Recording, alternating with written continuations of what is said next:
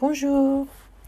So, fantasy fiction, especially stories involving dragons as main characters, are incredibly popular at Bonjour Books, um, beginning with um, kids around age 10, but I also have adults who really enjoy reading these as well. Um, it is not my natural uh, genre, uh, and I haven't gotten around to reading any of these um, yet, so I figured it was about time.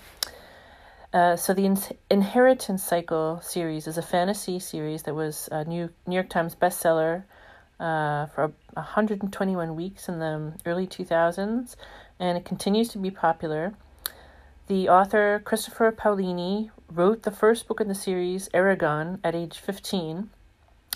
And uh, the story centers on this character. He's a 15 year old named Aragon in the land of Alagasia, which is ruled by the evil king Galbator- Galbatorix, who I also have learned in the film version they made is played by John Malkovich. So I'm thinking he's going to be one of my favorite characters.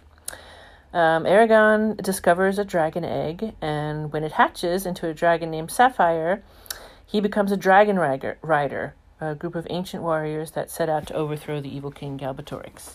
So here we go. Le vent hurlait dans la nuit, charriant une odeur qui allait changer le monde. Un ombre de grande taille leva la tête et hua l'air. Cette ombre avait tout d'un humain, ou presque. Ses cheveux étaient cramoisis et ses yeux pourpres. Il battit les paupières, surpris. L'information était bonne. Ils approchaient, à moins que ce ne fût un piège. Il hésita, puis ordonna d'une voix glaciale Dispersez-vous, cachez-vous derrière les arbres et les bosquets, arrêtez quiconque approchera ou périssez.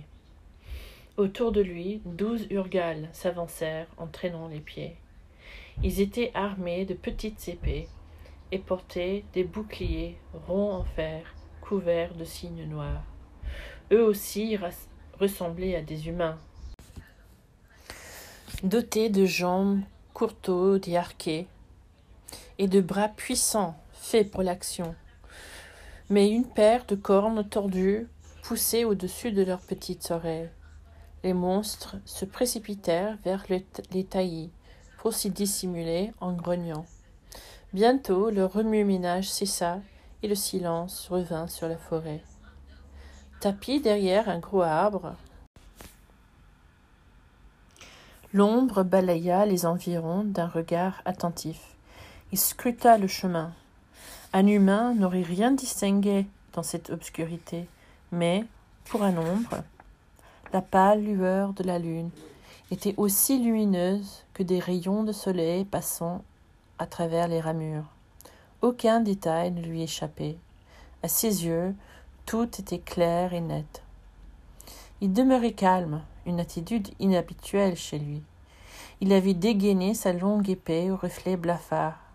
Une éraflure presque imperceptible parcourait la rapière. L'arme était à la fois assez fine pour se faufiler entre deux côtes et assez solide pour transpercer l'armure la plus dure. Les Urgales n'avaient pas une aussi bonne vue que l'ombre.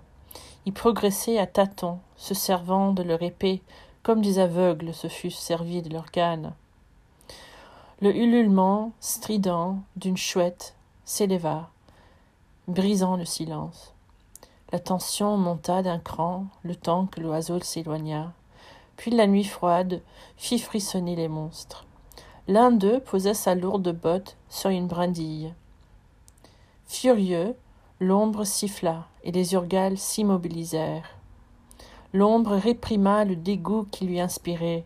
Il dégageait des relents de viande pourrie et se détourna. C'étaient des instruments, rien de plus. Des minutes passèrent, devenant des heures. L'odeur de ce qui l'attendait avait dû les précéder largement. L'ombre s'efforça de maîtriser son impatience. Il ne laissa pas les urgales se reposer ou se réchauffer, et il ne s'accorda pas davantage ce luxe. Il resta derrière son arbre, ne quittant pas le sentier des yeux. Un nouveau coup de vent secoua la forêt. L'odeur était plus forte cette fois. Très excité, il retroussa un peu sa lèvre supérieure et gronda. Tenez-vous prêt, murmura-t-il. Son corps vibrait de la tête aux pieds. La pointe de son épée décrivait de petits cercles. Il lui avait fallu tant manigancer et tant souffrir pour en arriver là. Ce n'était pas le moment de craquer.